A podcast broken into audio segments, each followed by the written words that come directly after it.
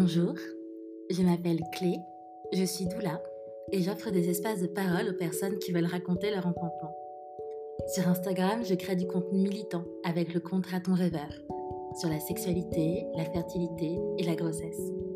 Selon moi, il est important de dire tout haut ce qu'on pense tout bas, car l'intime est politique, nos corps sont politiques, et le partage de nos expériences contribue à faire changer les choses. Dans cet épisode, j'accueille Maëva, qui a accepté de nous raconter son premier enfantement médicalisé à la suite d'une grossesse difficile. Spoiler alerte, tout s'y passe bien. Elle rappelle qu'on peut avoir une grossesse catastrophique et un accouchement serein.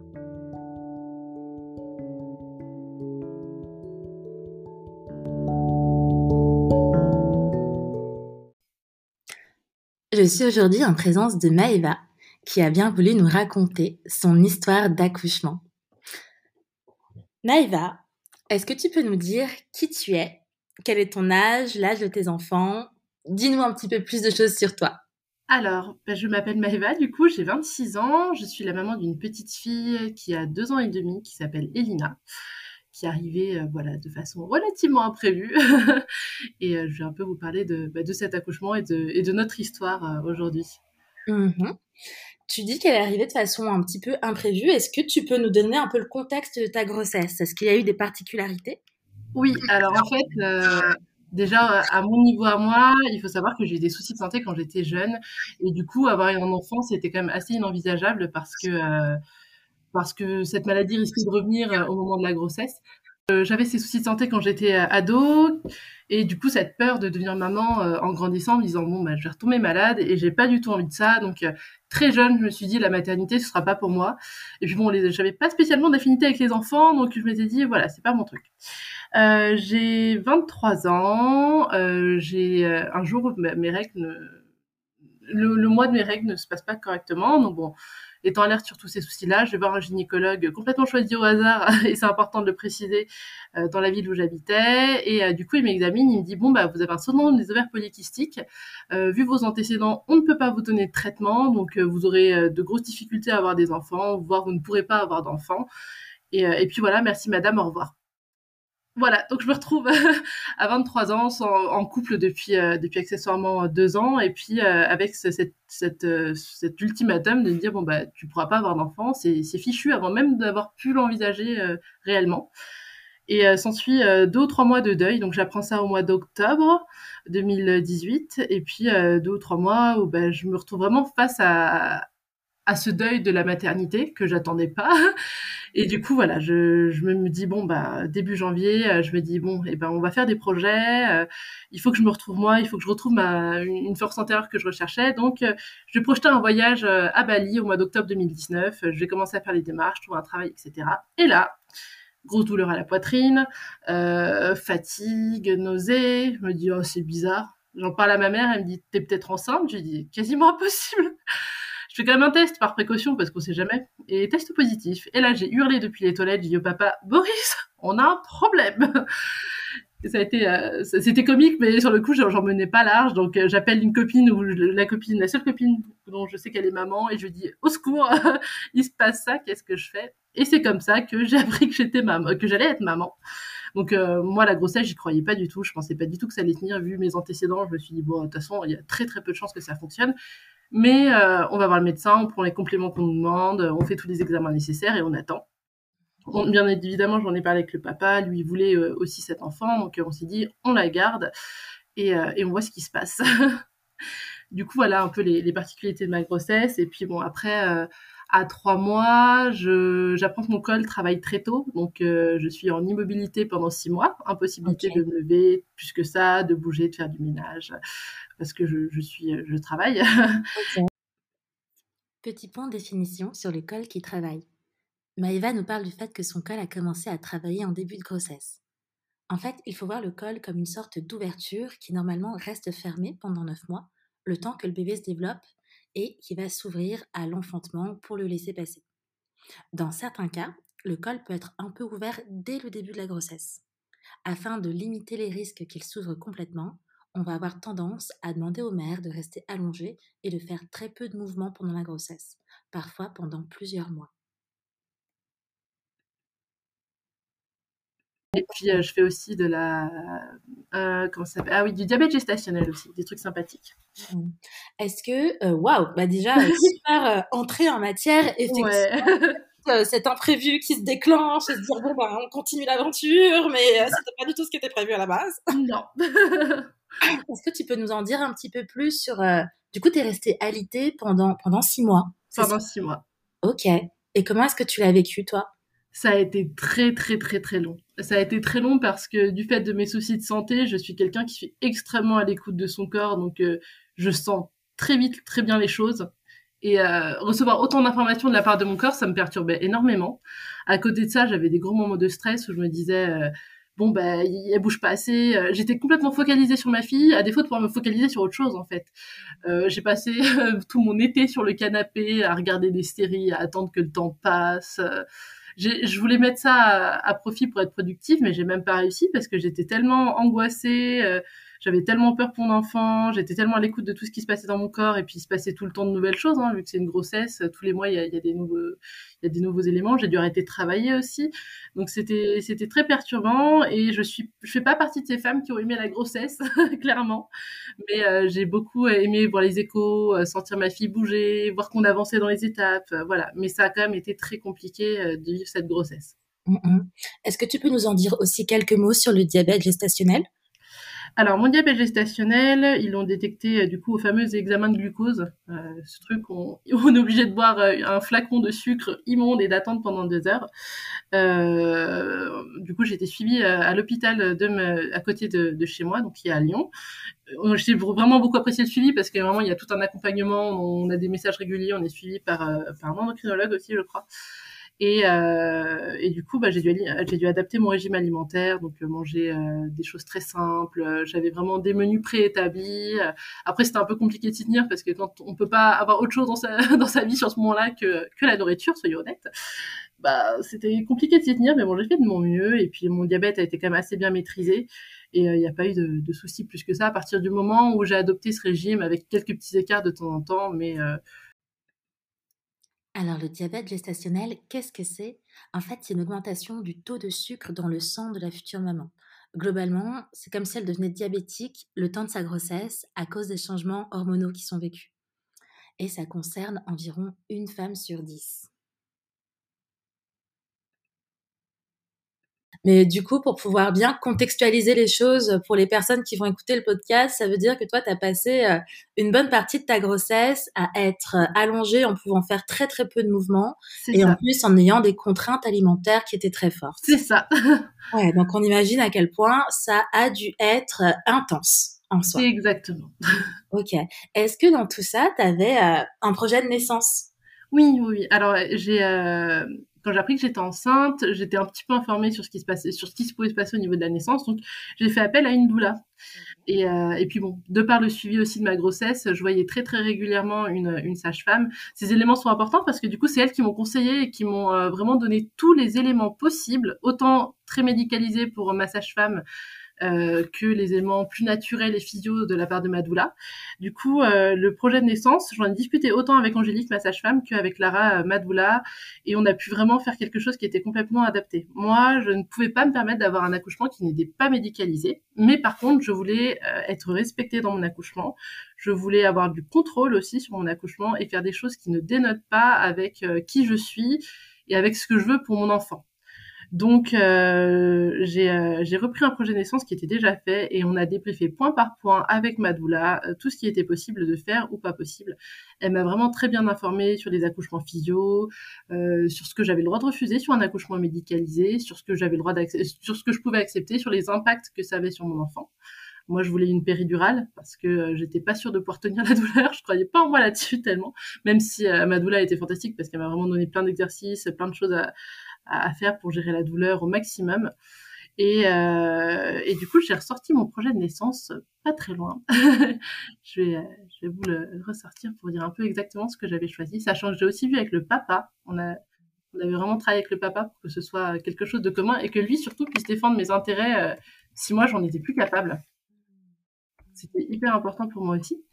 Dans mon projet de naissance, euh, déjà, je, souhaitais que la lumière soit tamisée si je le souhaitais. Euh, vraiment que au niveau de voilà, la musique, la lumière, je puisse faire un peu ce que je voulais, ce qui était possible dans, dans l'hôpital dans lequel j'étais. Il faut savoir aussi qu'à la naissance, j'ai oublié mon projet de naissance à la maison. Mais euh, j'en ai parlé aux sages-femmes que j'ai rencontrées. Elles m'ont dit, il bah, n'y a pas de souci. Euh, si vous vous souvenez de ce que vous vouliez, euh, bah, on va faire en, sorte de bien le prendre en compte et, et de vous accompagner là-dedans. Et j'ai trouvé ça génial parce qu'il n'y avait pas ce projet de naissance. Elles n'étaient pas obligées de le suivre, mais pourtant, elles m'ont bien écouté. Et elles ont bien respecté tout ce que je voulais, tout ce que je leur disais. Et moi, d'un autre côté, bah, je les écoutais. Si elles me donnaient un conseil, je disais, je pesais le pour et le contre. Je me dis, bon, ben, ok, on va le faire ou on va pas le faire. Donc déjà, je souhaitais pas que, à la base, que le travail soit déclenché ou accéléré chimiquement ou mécaniquement, parce que moi, j'étais normalement déjà en train de travailler depuis très longtemps. Euh, je voulais un monitoring ambulatoire. Je ne voulais pas de perfusion ou de, mais j'acceptais la pose d'une voie veineuse au cas où. J'acceptais complètement euh, le soutien et les conseils des sages-femmes présentes.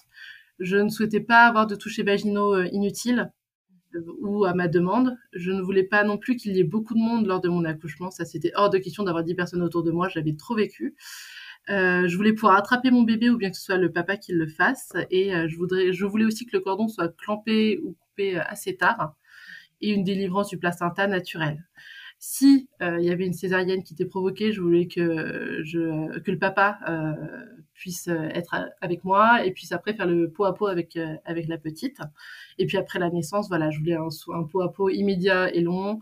Euh, je ne voulais pas. J'étais hésitante sur l'administration de collyre ou de vitamines ou d'aspiration bronchopulmonaire parce que euh, j'en avais parlé avec ma doula et c'était vraiment pas fou pour les bébés ni pour après euh, bah, toutes les, tous les tous les éléments microbiotiques dont ils avaient besoin notamment avec l'aspiration gastrique. Et puis je voulais vraiment allaiter mon enfant, donc ça c'était sûr. Je voulais pas de compléments, je voulais pas, euh, voilà, je voulais vraiment allaiter ma fille. Et euh, je voulais pareil pour le bain, attendre le deuxième jour, que qu'elle puisse garder le vernix le plus longtemps euh, sur elle. Et, et, voilà. Après je m'étais engagée du coup à faire que si si ces mesures entraînaient quelque chose, à complètement accepter les conséquences de mes choix aussi par la suite. Dieu merci, spoiler alerte, ça s'est bien passé. Ok, cool. Bon, tout le monde est rassuré de savoir que ça s'est bien passé. ok, donc il y avait un projet de naissance qui était euh, super, euh, super travaillé. Ah oui, oui. Euh, ouais, d'accord. Tu as été accompagnée par ta sage-femme et par ta doula là-dessus. Mm-hmm. Et, et du coup, ben voilà quoi. Super, génial. Et, et du coup, ben, la partie qui nous intéresse, c'est on va rentrer dans le souvenir de l'enfantement, dans les heures euh, qui m'ont suivi, dans les heures qui ont précédé, enfin bref, vraiment se replonger à l'intérieur du contexte. Et, euh, donc, euh, du coup, Maëva, c'était quand le jour J, le moment où tu t'es dit, ok, là, là, c'est le moment, quoi? T'étais où? Qu'est-ce que tu faisais? Qu'est-ce qui s'est passé? Alors en fait, c'était vraiment, c'était pas un moment où plouf, c'est pas comme dans les films, plouf, la, la poche des orons et hop, on va à l'hôpital. Euh, j'ai un peu senti venir. Alors, on repose le contexte, j'étais alitée depuis au moins six mois, j'en pouvais plus, j'étais passée 37 semaines, j'avais qu'une hâte, c'était qu'elle sorte, et mademoiselle a décidé qu'elle ne sortirait pas tout de suite. c'était pas drôle sinon. Donc moi j'avais commencé à bouger, à marcher, etc. Mais euh, non, elle restait bien en haut, elle voulait pas, pas descendre plus que ça. Et puis, euh, on est le 5 octobre. Dans ma ville, il y a une sorte de foire d'automne. J'ai très envie de churros parce que c'est le sucre, c'est ma folie. Je me suis dit, je suis à la fin de la grossesse, je peux un peu céder sur le diabète gesta, mais c'est pas à faire en vrai, hein. faut pas. Moi, voilà. Et, euh, et, du coup, euh, j'habite dans une grande rue qui est en pente, donc euh, on descend avec avec mon conjoint pour pour aller chercher ces fameux churros. Et en remontant, gros, bah, je sens que je suis vraiment très très fatiguée par rapport à d'habitude. J'en peux plus vraiment, je suis KO. je m'arrête d'acheter de l'encens parce que c'est pareil, c'est des petits détails qui sont hyper importants pour moi. Et puis ce jour-là, j'ai particulièrement envie de cet encens. Donc je remonte à la maison, je passe la journée à l'été. voilà, regarder des séries, rien faire. Et puis à 23h, je sens un plop. Alors j'étais extrêmement informée sur tout, j'avais vraiment demandé tout ce qui était possible et imaginable de savoir sur, euh, l'accouchement. Et, euh, et, je me dis, bon, c'est bizarre ce plop. Mais bon, on va attendre parce que de toute façon, là, j'ai pas de contraction plus que ça, je sens rien de spécial. Donc bon, ça sert à rien de speeder vers les urgences, ça se trouve, ça se passera demain. Je me lève, je vais aux toilettes et là je vois du sang. Et je me dis bon ça c'est un signe. On m'a dit s'il y a du sang tu tergiverses pas tu files aux urgences. Donc euh, bah, j'alerte le papa. Je lui dis bon bah, je crois qu'on y aille il est minuit. Il faut qu'on y aille là c'est bon. Euh, on la valise était déjà prête donc il va chercher la voiture. Et puis moi je me retrouve dans la cuisine et euh, Et je caresse mon ventre et je parle à ma fille. Depuis le début de la grossesse, je lui parle, je lui parle un peu de tout ce qui se passe, de comment je me sens, pour pas l'inquiéter sur, sur ce qu'elle sent aussi. Et, et, puis je lui dis bon bah c'est bon, c'est le moment, on va y aller et puis ça va bien se passer, on est toutes les deux, ça va aller. J'avais très peur, mais je me suis dit vu tout ce qui s'est passé dans la grossesse qui était imprévu, on va aborder tout ça sereinement et quoi qu'il se passe, ça ira. Et c'est à peu près ces mots-là que j'ai dit à ma fille euh, pendant qu'on attendait son papa. Donc euh, on descend, on va aux urgences, euh, la maternité à 5 minutes en voiture de la maison, donc on est tranquille. On arrive à la maternité, donc on explique qu'on est là pour un accouchement.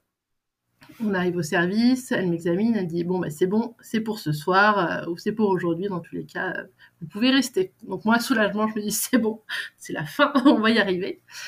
Euh, donc elle nous installe dans une petite salle, euh, on attend, elle me dit bon bah si vous voulez aller marcher autour de la maternité, vous pouvez. Euh, là pour l'instant c'est pas pour tout de suite, donc n'hésitez pas à aller marcher. Donc on va marcher en pleine nuit dans l'hôpital et autour, parce qu'en plus on, est au mois d'octobre mais il fait quand même assez chaud, donc on se balade autour de la maternité, on réalise pas, on en parle, on dit bah c'est pour maintenant, mon Dieu, ça va vraiment se passer maintenant. Et puis je commence à avoir des contractions de plus en plus fortes. Euh, on s'arrête, on prend des photos de, bah, ces derniers moments à deux parce qu'on peine à réaliser, mais c'est vraiment nos derniers moments euh, juste tous les deux, euh, sans, la petite avec nous. Et puis je commence à avoir des contractions de plus en plus fortes, donc on remonte. Je voulais vraiment sentir ce que c'était que des contractions. Je savais que je risquais d'avoir un accouchement qui n'était pas aussi physio que ce que j'aurais souhaité si j'avais pas eu ces soucis de santé. Donc je voulais vraiment aller jusqu'au bout et, vraiment sentir tout ça très fort. Donc j'ai senti mes contractions.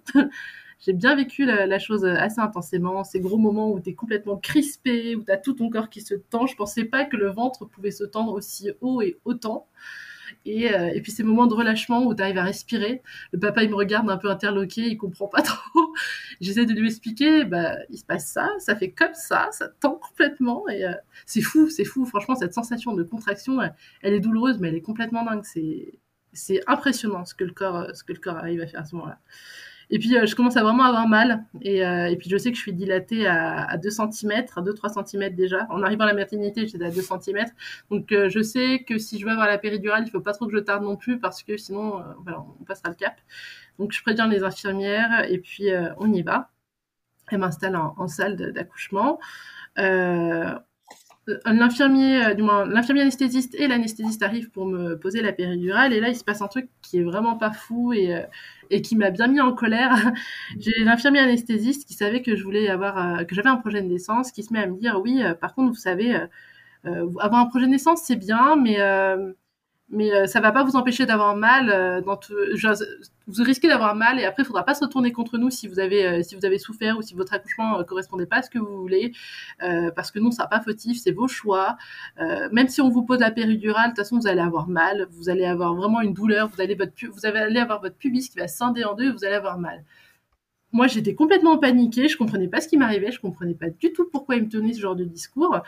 Et puis j'avais l'impression qu'il reportait sa colère d'autres accouchements qui s'étaient mal passés sur moi en prévision de quelque chose qui lui était déjà arrivé. Je ne sais pas si tu vois ce que je veux dire, mais mm-hmm. j'ai vraiment j'avais l'impression qu'il reportait des émotions très négatives sur moi, mais qui, des choses pour lesquelles j'étais absolument pas pas responsable. Mm-hmm. Et ayant conscience de cela, je lui ai dit mais vous vous rendez compte de ce que vous dites? Je lui ai dit euh, c'est c'est vrai ce qui va se passer? Parce que moi c'est mon premier accouchement là, là je je comprends pas ce que vous me dites et euh, et c'est pas ce qu'on m'a dit et moi mon projet de naissance il n'a pas pour but d'entraver ce que vous souhaitez faire ou, ce qu'il y aura besoin de faire surtout mais de juste de respecter ce que je veux pour moi et mon enfant. Mmh. Après, si j'ai choisi la péridurale, je dis c'est pour une bonne raison. J'ai conscience quand même que je ne vais pas tout sentir, je le sais. Mmh. Mais, euh, mais il me panique et j'ai ma tension. Quand on pose la péridurale, il y a certaines femmes qui ont la tension qui, qui fait des, qui est pas qui est pas folle et moi je me mets à trembler de tout mon corps. Mmh. Et euh, il me dit euh, ah vous tremblez, c'est bizarre j'ai regardé, mais j'étais, j'étais extrêmement, euh, j'hésitais entre rigoler tellement c'était ridicule ou vraiment m'énerver très fort parce que je trouvais ça absolument euh, affreux de profiter de la, la fragilité d'une femme qui est en train d'accoucher pour reporter ses frustrations. J'étais vraiment pas contente. Mmh. Et, euh, et, du coup, il s'en va et il me laisse avec ma panique en me disant bon je, je, me disais je vais, je vais, avoir mal, ça sert à rien. Pourquoi j'ai pris la péridurale? En plus, je sais les effets que ça a sur mon enfant. Je sais que ça risque d'altérer notre premier contact. Et, ça, ça sert à rien en fait. Je me suis fait installer la péridurale pour rien. Et, euh, je passe euh, là à cette heure-ci, il est 5 heures, et je passe jusqu'à la relève du matin, au moins, euh, ouais, au moins 3 heures avec cette angoisse-là, donc pas foufou. Et puis, et puis arrive la relève du matin. Et là, je, demande à sa femme je lui dis, on m'a dit ça, est-ce que c'est vrai Est-ce que c'est normal qu'on m'ait dit ça? Elle dit, mais non, vous n'êtes pas, vous allez pas sentir, ça va aller. La péridurale, c'est fait pour que vous n'ayez pas mal. Vous n'allez pas, vous allez pas avoir cette douleur dont on vous a parlé. Donc, euh, je suis soulagée, mais euh, je me dis, je viens de perdre euh, trois heures à, à pas profiter de mon accouchement quelque part, à pas être complètement paniquée, alors que j'avais pas besoin de ça en fait. Je voulais qu'on me laisse tranquille. Après, euh, pour euh, pour assurer certaines mamans aussi, la pose de la péridurale en elle-même avec l'anesthésie, c'est très bien passé. Par contre, je m'attendais à une à une très grosse douleur, à des choses affreuses, surtout quand voilà, quand on nous parle de la taille de l'aiguille, en fait, pas du tout. Vraiment, ça a juste fait un petit pincement léger. Ça fait un peu plus mal qu'une prise de sang, mais c'est, franchement, c'est pas, pour moi, j'ai pas ressenti comme très douloureux. Et pourtant, euh, je suis assez sensible et euh, ça m'a beaucoup rassurée, juste du fait que, bah, que ce soit pas aussi douloureux que ce que je pensais. Vraiment, ça, c'était, c'était la, la bonne nouvelle. En tout cas, bravo à toi d'avoir euh, réussi à parler à cet anesthésiste et à lui dire que tu trouvais pas ça normal, la façon dont il s'exprimait avec toi parce qu'effectivement, c'était injuste et je pense que tu n'avais pas besoin de ça. Si on rappelle un petit peu le contexte, toi, tu étais en train d'accoucher, tu arrivé euh, vers 23h minuit, il était 5h du matin, tu étais potentiellement fatigué, euh, en train de faire un effort physique relativement intense et euh, c'était effectivement un état de faiblesse dans lequel, ben voilà quoi, ce qui s'est dit était pas, était pas, était pas correct. Donc, donc tu as absolument tout mon soutien là-dessus. Et, c'est vrai que passer trois heures, du coup, avec euh, des pensées euh, euh, sur, sur ça, ça a dû être difficile. Et sache que tu es vu et entendu dans tout ça. C'est vraiment important pour moi d'en parler parce que mon, mon compagnon est pas du genre à rentrer dans le conflit. Il était là, mais il, il savait pas trop quoi dire. Et euh, je pense que c'est vraiment très important de, de se tenir pour soi-même et, euh, et de pas hésiter à se défendre en fait. Je sais qu'on aurait tendance à hésiter en disant bah, c'est le personnel médical, euh, ils savent ce qu'ils font, mais en fait euh, non, il y a des moments où clairement euh, c'est pas acceptable. Et merci pour tes mots. c'est vrai que après j'ai eu la chance d'avoir vraiment une super équipe autour de moi, sage-femme, doula qui était avec moi par message aussi. et qui, qui m'ont soutenu et qui ont été vraiment et qui ont accueilli après mon récit de grossesse et qui voilà n'ont pas trouvé ça normal non plus. Mais, euh, mais ouais, heureusement que j'avais eu cette équipe de femmes autour de moi avant pour bien m'informer, pour vraiment, parce que Madoula là-dessus, elle avait été aussi euh, vraiment top, m'avait bien dit, ils n'ont pas le droit de t'imposer des choses, il y a des comportements, il y a des gens qui ont des comportements pas, pas géniaux, et euh, c'est dans ton droit de dire non et de les remettre à leur place. Franchement, si j'avais pas eu, je pense, ce soutien en amont, euh, je sais pas si j'aurais euh, osé autant autant l'ouvrir. Ce soit un peu mon caractère. Je sais pas si j'aurais, j'aurais autant, autant osé l'ouvrir face à, face à cet homme. Surtout que c'était un homme, en fait. C'est ça aussi qui m'a mis très en colère. Il ne savait, il avait quasiment aucune chance dans sa vie de vivre ce que je vis, en fait. Et ça m'a paru extrêmement injuste de, de sa part. Le patriarcat. Le patriarcat ne s'arrête pas aux portes des maternités et les personnes peuvent vivre des violences de genre systémiques pendant leurs enfantements. Comprendre les biais de pouvoir associés au genre, et notamment les privilèges des hommes cis, permet de repenser certaines situations. Donc voilà un petit peu. Après, euh, j'ai repris une équipe de sages-femmes assez cool. et puis euh, elles m'ont dit voilà de faire des exercices avec le ballon. Donc elles m'ont mis le ballon sous les jambes, de balancer le bassin. De droite à gauche. J'ai fait ça pendant, je crois, pendant les 16 heures qu'on durait, euh, du moins pratiquement les 16 heures avant mon accouchement. J'ai balancé mon bassin sur ce ballon en espérant que mon col continue de s'ouvrir. Le travail s'est arrêté et, euh, et ça s'est vraiment ralenti. Euh, J'étais à 5 cm, je suis restée à 5 cm jusqu'à jusqu'à au moins 10 heures, midi. Et euh, pendant ce temps-là, avec le papa, on a dansé, on a chanté, on a essayé de voilà d'occuper le temps comme on pouvait. Le pauvre, il à un moment, il en pouvait plus. Il s'allongeait par terre pour se reposer parce qu'il était complètement KO, qu'il n'y avait pas de lit, il n'y avait pas de chaise plus que ça dans la salle. Donc euh, voilà, on a essayé de, de, faire au mieux, lui de se reposer, moi d'attendre gentiment que le temps passe.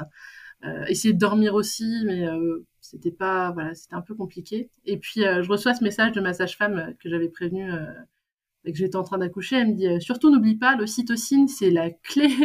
L'ocytocine, c'est ça va pense à, être bien et à te détendre c'est ce qui va te permettre d'accoucher plus vite en gros. Et j'ai trouvé ça génial parce que cette sage-femme, elle, travaillait pas dans le même hôpital dans lequel j'accouchais. Elle a quand même pris le temps de, m'envoyer un message pour me donner des conseils et continuer de m'accompagner dans cet accouchement sur lequel elle n'était pas présente.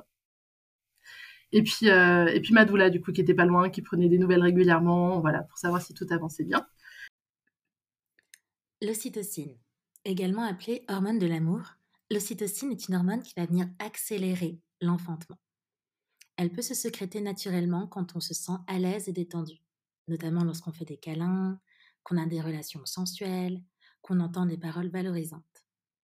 Dans un contexte d'hôpital, on peut se sentir en insécurité, en dehors de sa bulle, et avoir du mal à produire de l'ocytocine naturellement. On peut alors faire des injections d'ocytocine de synthèse. Néanmoins, attention, car l'usage de l'ocytocine de synthèse peut amener à provoquer des contractions plus rapprochées et plus douloureuses. Lorsque cela est possible, on préfère privilégier la production d'ocytocine naturelle. Et puis à 10h, euh, on vient voir, on me dit bon bah du moins midi pardon. On vient voir, on me dit euh, bon bah ça avance pas trop, euh, ce serait peut-être bien là de, penser à, mettre de l'ocytocine pour, pour accompagner le travail. Et puis apparemment j'avais percé la première poche des os mais pas la deuxième. J'ai hésité, mais je commençais à être vraiment fatiguée. Le temps était long, ça commençait à être dur, donc j'ai dit ok, c'était pas dans mon projet de naissance, mais là je craignais aussi. bon, elle m'avait pas dit que la petite était en danger, mais je me suis ça commence à faire long, même pour la petite. Donc euh, j'ai dit, bah, on y va, on va percer euh, la poche des os et puis on va, du coup, on va prendre cette ocytocine pour, euh, pour accélérer le travail. Et euh, voilà, c'était pas un choix que j'avais prévu de faire, mais je commençais vraiment à être fatiguée, je me suis écoutée, et quand je l'ai choisi de le faire, je l'ai vraiment choisi en, toute conscience, j'ai vraiment demandé l'impact, ce que ça allait faire, comment ça allait agir, tous les détails elles ont, elles, m'ont donné des explications, elles m'ont vraiment dit tout ce que j'avais besoin de savoir. Et du coup, quand j'ai fait le choix d'accepter cette ocytocine, je, je l'ai fait en, conscience complète. Est-ce que tu peux nous, euh, nous rappeler un petit peu quelle heure il était à ce moment-là et depuis combien de temps tu étais en travail? Il était midi et j'étais en travail depuis minuit. Waouh C'est énorme Mais j'avais la péridurale depuis 5 heures du matin. Oui, mais que je mets en contexte pour que les gens qui écoutent puissent contextualiser un peu ce qui se passe. C'est-à-dire que toi, tu as passé de minuit à midi sans dormir, en étant dans un événement super intense, avec bah, même ton compagnon s'est allongé sur le sol pour dormir à un moment, mais toi, t'as pas réussi à dormir. Enfin, c'est qu'on mette un peu en conscience que ça prend du temps, en fait, un. Oui, oui. Et aussi le fait que les papas sont pas très ne sont pas vraiment pris en considération dans l'accouchement. Ça, définitivement, euh, il avait rien du tout pour être confortable un minimum pour, euh, pour attendre, quoi, parce qu'il attendait aussi, en fait. Mmh. Donc, euh, ouais, c'était c'était fatigant. Après, bon, j'étais allongée, voilà. Et puis c'était surtout la fin, quoi. Pour moi, c'était un vrai soulagement de savoir que ça allait être fini dans pas longtemps. Mmh. Et bon, après, je, me disais tout n'est pas fait, il peut encore se passer des choses. Franchement, il faut savoir aussi quand je suis partie accoucher, je m'étais dit vu ce que ça a été ma grossesse, je ne m'attendais pas à un accouchement serein. Je m'attendais à quelque chose de, compliqué et euh, on ne sait jamais à quoi s'attendre, donc je m'attendais à tout. je m'attendais à, tout. Donc déjà, bon, voilà. Euh, le fait d'avoir un peu la main mise sur, sur ce qui se passait, c'était, c'était, ça m'apaisait un peu. Mmh. Euh, donc il est midi, on met l'ocytocine, ça va hyper vite. et puis ah oui, la sage-femme passe, elle me dit bon, votre fille, elle a la tête vers le haut, elle regarde le ciel. Là, il faut qu'elle se retourne parce que sinon elle pourra pas descendre ma louloute qui avait euh, où mon corps travaillait très vite depuis euh, depuis le début de la grossesse, bah, au dernier moment non, ne voulait pas. Elle était bien chez maman. Elle n'avait pas spécialement envie de sortir visiblement. À un moment, je me suis dit est-ce que percer la poche des os c'est pas c'est pas trop la, bouleverser et, trop la pousser dehors, mais à un moment, je me suis dit, euh, moi, je sais qu'en tant que maman, là, je j'en peux plus, il faut que, il faut que ça se passe. Donc, donc voilà, elle va bien, on y va. On met l'ocytocine, ça va très vite. J'arrive à me reposer un petit peu. Je commence à avoir des migraines parce que bah, la fatigue, le tout, ça commence à être très compliqué. Je contacte ma doula qui, m'a pas lâché par message et puis elle me dit écoute, on va s'appeler, euh, on va faire une séance de sophro au téléphone pour, euh, pour euh, t'accompagner dans tout ça. À ce moment-là, le papa est parti parce que bon, il doit aller chercher à manger autre. Donc, je, me, cale, j'appelle ma doula et puis elle commence à faire à, me proposer des exercices de sophrologie et je me détends, mais tellement, ça m'a fait tellement de bien. Et puis surtout, euh, savoir que bah, cette, euh, cette femme qui m'accompagnait depuis le début était toujours là, surtout au moment le plus intense, ça m'a vraiment apaisé, euh, mais, mais de fou en fait. Entendre sa voix, que, que j'ai entendu toute ma grossesse, à des moments où j'étais très paniquée et tout, vraiment, ça a été, ça a été très très fort. Et, et ça m'a vraiment aidé à, à, me détendre à ce moment-là où c'était compliqué, où la fatigue devenait vraiment très intense. Donc euh, j'ai quasiment réussi à m'endormir. J'ai dû dormir euh, une bonne demi-heure, une bonne heure suite à ça, ce qui était génial. ça m'a vraiment fait du bien et ça m'a permis de prendre des forces aussi pour, euh, pour la sortie qui s'annonçait. Donc, on est 15 heures. Et là, je suis réveillée, je commence à, avoir envie de pousser. Je m'attendais pas du tout à ce genre de sensation-là. C'est très dérangeant. Et puis surtout, j'ai une montée de nausées assez forte et je panique parce que moi, les nausées, c'est pas du tout. Je, suis phobique de ça. J'ai réussi à ne pas du tout euh, vomir quand j'étais dans le premier trimestre. Et là, je panique parce que je me suis dit non, non, je veux pas vivre ça. Ça, c'est pire que tout. Je ne veux pas ça. Donc, j'appelle les infirmières en mode qu'est-ce qui se passe? Pourquoi j'ai envie de vomir? Est-ce que c'est normal? Ils disent oh oui, c'est complètement normal. C'est parce que bah, vous allez, ça va pas tarder. Là, c'est vous n'allez pas tarder à coucher, on arrive. Bon, comme dans toute maternité publique ou toute maternité tout court, hein, c'est surchargé. Il y a beaucoup de, mamans qui accouchent, euh, elles courent partout. Euh, voilà, il y, a, plein de, plein de choses et euh, elles n'ont pas le temps de venir au moment où je pense que j'aurais pu déjà accoucher. Hmm. Et, du coup, je sens que ça pousse. J'essaye de retenir parce que la sensation est quand même hyper étrange et je m'attendais pas du tout à ça. Et je me dis, bon, pas tout de suite, le papa est pas là, il faut qu'il revienne. Et les sages-femmes n'ont pas l'air dispo, pas tout de suite. c'est pas le bon moment. Et puis elles, reviennent et euh, le papa entre temps est arrivé et, euh, et elles regardent, elles disent bon bah c'est le moment, va falloir y aller. Entre temps voilà, je vous, je vous, passe un peu tous les passages où euh, elles sont venues examiner le col, mmh. voilà répondre à mes questions, vérifier que tout se passe bien, etc. L'avancée du travail. Et, et, du coup, bah, elle me dit c'est bon, on va y aller, on s'installe. Euh, elle remonte la, la, table. Il y a trois personnes qui arrivent, donc trois personnes, ça va ça me rassure, il sait pas trop. Il y a une, euh, une, sage-femme qui se met à côté de ma tête, le papa de l'autre côté, euh, une auxiliaire puéricultrice qui est, euh, derrière, prête à accueillir le bébé, et puis le médecin, du coup, qui est entre mes jambes. voilà. donc on s'installe, je, suis en haut, entourée, bien entourée. Et puis là, elles me disent de commencer à pousser. Alors moi, je commence à pousser un petit peu en mode, bon, on va faire comme ça. Je me souviens bien de mes cours, de bien euh, penser à, comment, euh, de bien visualiser comment je veux pousser. Euh, donc je commence à pousser et puis elle me dit bon là c'est pas assez, il va falloir pousser plus fort. Alors je pousse de toutes mes forces comme j'imagine qu'on devrait pousser. Elle me dit non non là c'est pas assez, il va vraiment falloir y aller fort. Et, puis du coup, ben là, je me mets un peu à, crier. Alors pas crier fort, mais à émettre des bruits. Et en fait, je me rends compte qu'en émettant ces bruits, bah, je suis plus efficace dans ma poussée et en, je laisse vraiment mon corps faire. Faire des grognements pendant le travail. Bien que je n'ai pu trouver à ce jour aucune étude scientifique sur la question, plusieurs témoignages visent à indiquer le lien entre un larynx détendu et un vagin détendu. Le fait d'émettre des grognements et de la vocalisation pendant le travail permettrait de l'accélérer. J'avais peur avec l'épidural de pas pouvoir sentir, de pas pouvoir euh, vraiment être maître de maîtresse de mon accouchement. Et en fait, pas tant que ça. J'arrive à, vraiment euh, écouter mon corps, complètement me poser. Il faut savoir que je continue de parler aussi à ma fille. Euh, intérieurement, je lui dis bon bah on va y arriver. Et puis à, la fin de l'accouchement, je lui dis allez ma grande, on, y va, on, y va ensemble. donc je continue de pousser très très fort en, poussant ces cris qui me qui m'aident vraiment à me concentrer et, à, et pour moi à mieux pousser. La tête passe. Et euh, elle la tête est pas loin. Elle me dit Est-ce que vous voulez sentir? J'étais là en mode Je sais pas. J'ai peur de lui faire mal. J'ai peur de toucher aussi cette partie béante de moi qui, doit être certainement très douloureuse s'il n'y avait pas cette péridurale. Euh, je glisse ma main et puis je sens quelque chose de tout mou, un peu. Euh, un peu avec je sens un peu les cheveux c'était complètement dingue de sentir ça le papa lui veut pas regarder hein. c'est c'est pour lui c'est trop et, et du coup je pousse la tête sort et euh, là encore, je repense au, super conseil de ma sage-femme, donc euh, souffler au moment où les épaules passent pour, euh, pour mieux accompagner mon périnée. Je veux pas dire de bêtises en, disant exactement ce que ça fait, mais apparemment c'est plutôt bénéfique pour le périnée de, souffler quand les épaules passent. Donc je continue de souffler et là, ma fille sort.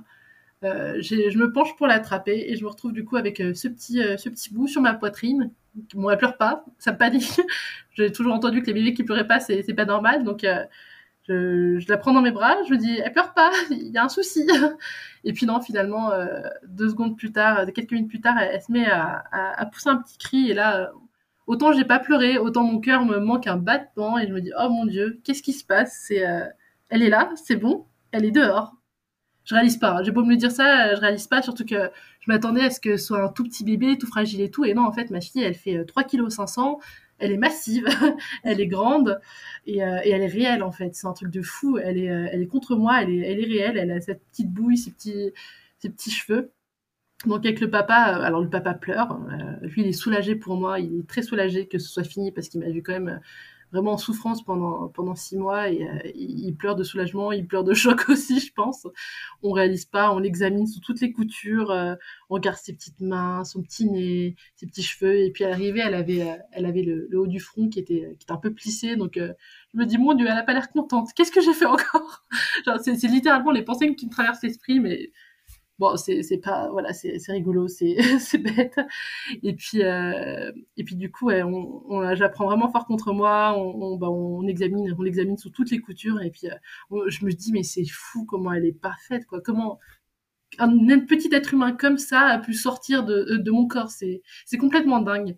Et puis pendant ce temps-là la sage-femme finit de, s'occuper de moi. Donc euh, euh, j'ai déchiré quand, euh, quand elle est arrivée, j'ai eu des éraillures et du coup, Dieu merci, euh, il y avait la péridurale, donc bah, pendant qu'elle recouche, je le sens pas trop, mais ça commence à baisser, je commence à le sentir. donc, bah, à un moment, je, m'inquiète un peu. Je lui dis, vous mettez du temps. Est-ce que c'est normal? Elle me dit, bon, elle m'explique. Elle me dit, ben en fait, vous êtes en train de, vous avez déchiré, et puis il y a des éraillures. J'essaie de recoudre, mais voilà, ça, ça se passe pas forcément très bien. Je fais de mon mieux Concentrez-vous sur votre bébé, vous inquiétez pas, je m'en occupe. Une éraillure. Une éraillure correspond à une sorte de petite brûlure superficielle que l'on peut avoir après un accouchement. Les tissus sont à vif, mais il n'y a pas de déchirure profonde et il n'y a pas besoin de points de suture. Elle n'en reste pas moins douloureuse, notamment lorsqu'on va faire pipi. Je suis pas rassurée du tout parce que je sais que s'il y a des déchirures, s'il y a des des, des, des je sais pas ce que c'était, mais s'il y a des déchirures, ça veut dire que ça saigne. Et euh, ayant eu une, une maladie, euh, parce que bon, voilà, cette histoire de, maladie me poursuit quand même tout du long. Ayant eu une maladie euh, qui, liée, qui est liée au sang, j'ai peur. Mais bon, je me concentre sur mon bébé, je lui fais confiance. Jusqu'à présent, ça s'est bien passé. Donc, euh, donc je fais confiance et puis elle finit par me recoudre et puis là tout le monde commence à s'en aller de la salle d'accouchement. Il y a eu un moment un peu drôle parce qu'il y a une l'auxiliaire puéricultrice qui, euh, qui, a vu ma fille, elle me dit mais c'est trop marrant, elle a un énorme bourrelet de gras autour du cou, derrière le cou, donc euh, elle a sa petite tête qui fait une petite bosse, son petit bourrelet de cou et son dos. Et on a tous rigolé, ça a vraiment détendu l'atmosphère. Il y avait une bonne ambiance dans cette salle d'accouchement. Franchement, elles étaient toutes, toutes super, toutes à l'écoute. Et euh, je craignais qu'un accouchement médicalisé ce soit, ce soit trop protocolaire, ce soit, voilà, ce, soit trop médicalisé par rapport à ce que j'avais pu vivre avant. Et en fait, non pas en termes d'accouchement, mais en termes de médical. Et en fait, pas du tout. C'était chaleureux, c'était euh, bienveillant. Il y a eu beaucoup d'écoute et euh, il y a eu beaucoup de rire aussi dans cette salle d'accouchement. Et j'étais super contente en vrai. Parce que par rapport à toute la grossesse que j'avais vécue, toute la, panique et tout, cet accouchement, il était doux, il était simple. Et, et mis à part ce petit, euh, ce, petit épisode avec l'infirmier, c'était, c'était parfait. Franchement, c'était, j'aurais pas pu souhaiter mieux. Hmm. Voilà. Waouh, waouh, waouh Toute cette histoire, merci, merci beaucoup pour euh, ta confiance et ton partage. C'est, c'est vachement précieux. Est-ce que tu, tu veux dire un peu euh, comment ça s'est passé, euh, peut-être euh, dans les heures qui ont suivi, parce que là tout le monde a quitté, ouais. tout le monde a quitté la salle. T'es là, t'es avec, t'as ton bébé sur toi, il y a le papa à côté, c'est ça? Et qu'est-ce qui se passe? Je suis sonnée. je suis un peu sonnée. donc tout le monde s'en va. Je suis hyper fatiguée, vraiment complètement chaos. Il y a un petit élément que j'ai pas précisé, mais que c'est important pour les mamans qui auraient peur de, pour la péridurale. Euh, j'ai senti ma fille descendre. Je l'ai senti et j'ai senti. Euh, je suis désolée en fait, euh, ça fait deux ans donc j'ai un peu oublié des choses, mais quand ça revient, je, le mentionne. à un moment de l'accouchement, elles m'ont demandé, elles m'ont dit arrêtez de arrêtez de pousser et attendez. Et en fait, je sentais que ma fille, elle était vraiment très engagée. Je sentais que c'était coincé. Je, je sentais qu'elle avançait pas et, et je, je sais pas. Il y a un truc en moi qui m'a dit elle est coincée là, faut que tu pousses parce qu'on dit d'attendre, mais ta louloute, c'est pas bon là. Et du coup, j'ai poussé et la petite a avancé. Mais c'était bien parce que alors je sais pas si c'est à cause de ça, mais plus tard, on s'est aperçu qu'elle supportait pas d'avoir un truc autour de la tête. Dès qu'on lui passe un truc autour de la tête, elle aime pas. Et je pense que ça vient de ce moment-là où, euh, où euh, elle est restée coincée dans mon utérus quelques secondes et euh, on et j'ai pas poussé alors qu'elle était bien engagée. Mais bon, après, franchement, je suis contente de m'être écoutée, d'avoir senti ça parce que j'ai vraiment senti descendre, j'ai senti passer. Juste, j'avais pas la douleur. Et, c'est important de le préciser pour les mamans vraiment qui auraient peur de, de rien sentir avec une péri, parce que bah, des fois on la choisit pas. Et euh, faut pas penser qu'on ne sent absolument rien avec la péridurale.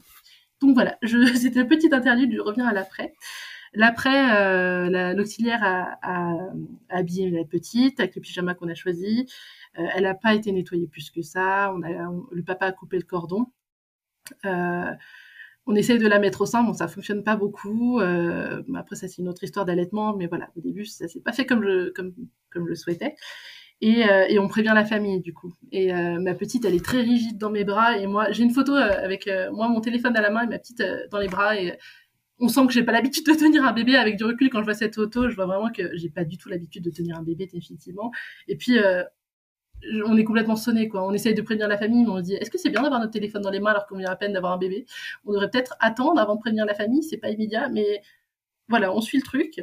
Au niveau des gestes gynécaux, euh, les, les me disent de poser ma fille dans le berceau pour aller, euh, bah, pour aller faire pipi, parce que c'est le truc à, faire après l'accouchement pour voir si tout fonctionne. J'ai aucune envie de la poser, mais je la pose quand même. euh, je vais, euh, voilà, je vais, je vais aux toilettes et en fait, après, je comprendrais que c'était pas juste des petites déchirures, c'était un peu plus que ça. Et, et, que du coup, bah, à ce moment-là, la mine inquiète de l'infirmière est justifiée parce que j'avais quand même eu pas mal de points de suture.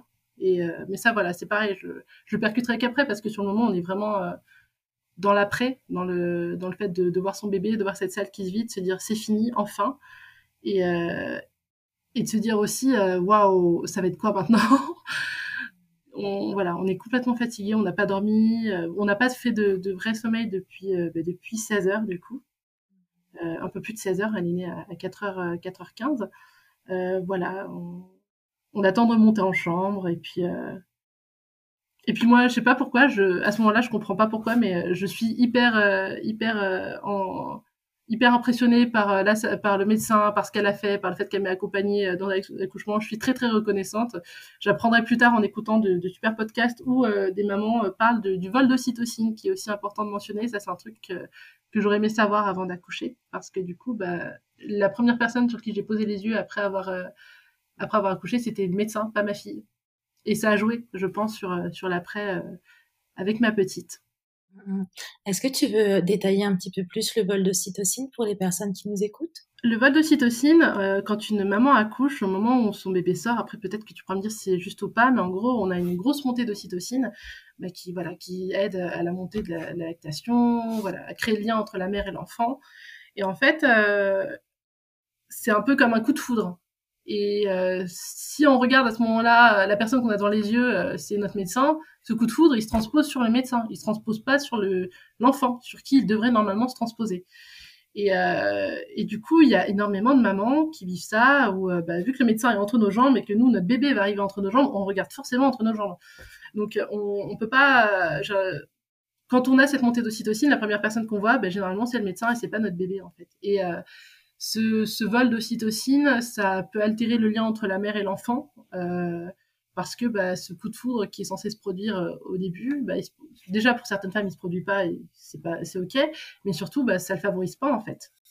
Tu me dis euh, si toi tu es doula, tu connais euh, certainement mieux que moi ces choses-là, donc tu me dis si, si c'est juste. Émotion parfaite, vraiment. Ok, waouh, waouh, waouh, waouh.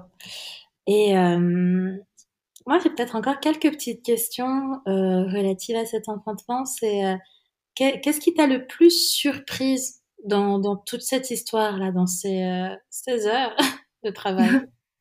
Euh, Ce qui m'a le plus surprise, ça a été de sentir ma fille déjà descendre de descendre vers la sortie, et puis et puis vraiment de, de voir mon bébé en fait. Ça a été ça a été fou genre de voir à quel point elle était grande.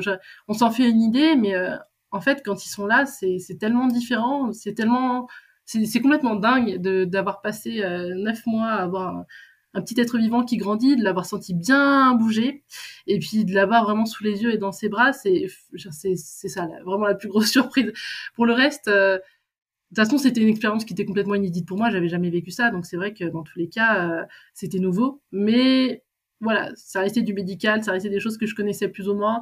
Euh, Et puis j'avais surtout été très bien informée, donc j'avais pas trop trop de surprises. Mais vraiment le, fait de rencontrer son enfant, ça c'est complètement dingue. Le fait de sentir s'ouvrir aussi, de sentir ce, ton bassin qui s'écarte pour euh, l'avantage de pas l'avoir senti avec la douleur, c'est que j'ai vraiment pu profiter pleinement de cette sensation de sentir ton bassin qui s'écarte et, euh, et, et ton enfant qui sort. C'est complètement dingue. De sentir s'ouvrir comme ça, c'est complètement dingue. Et puis aussi de voir son placenta, parce que mon placenta est sorti complètement naturellement, j'ai oublié de le mentionner, mais, il est quand même très important. Euh, donc mon placenta est sorti naturellement, il n'y a eu aucun souci. Et puis euh, la sage-femme me dit, est-ce que vous voulez le voir?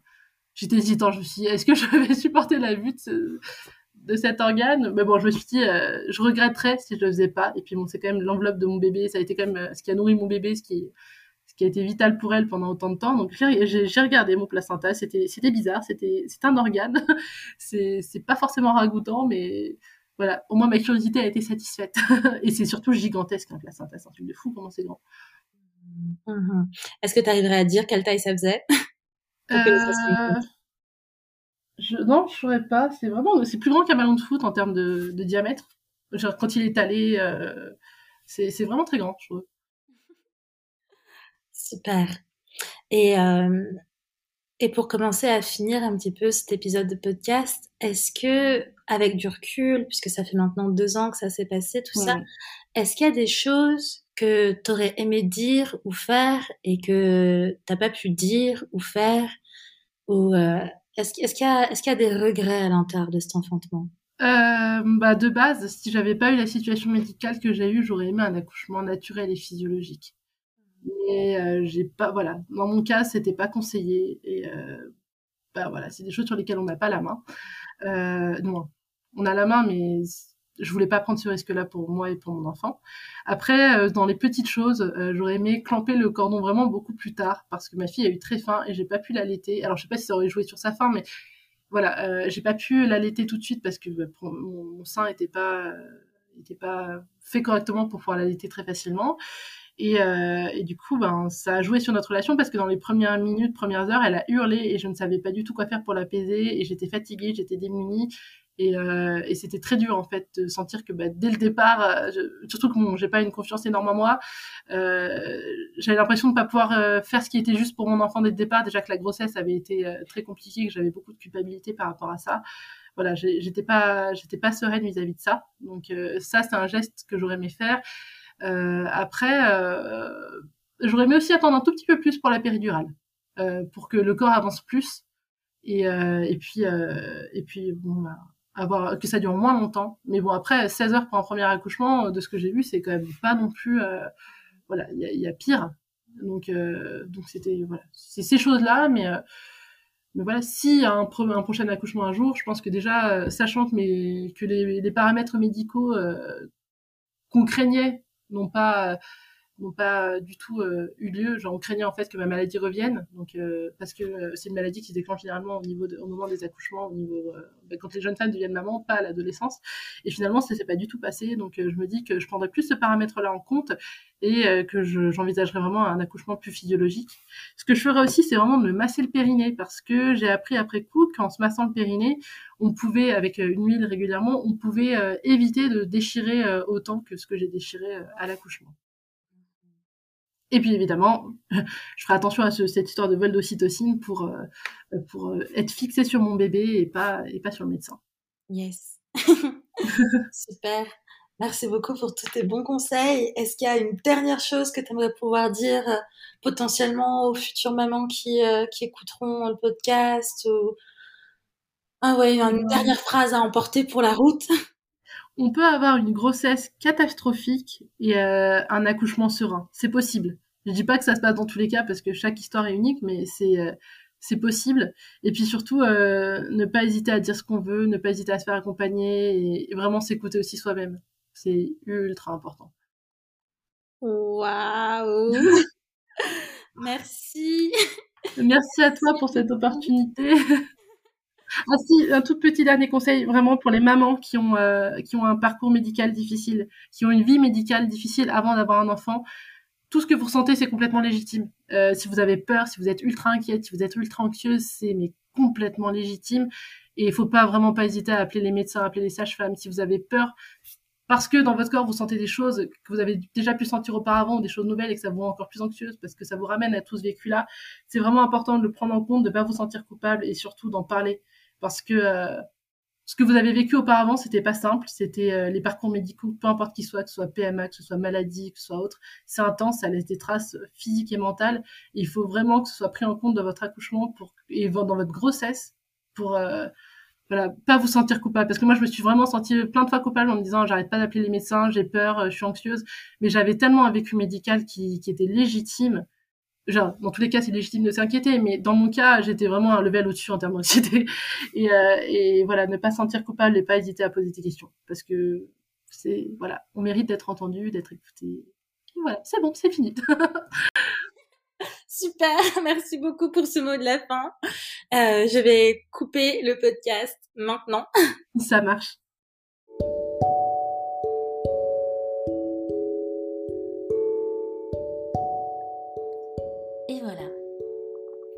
Fin de cet épisode de chute. J'espère que tu l'auras trouvé informatif et utile. N'hésite pas à venir donner ton avis ou poser tes questions sur le compte Instagram Raton Rêveur et rendez-vous bientôt pour une prochaine histoire d'enfantement.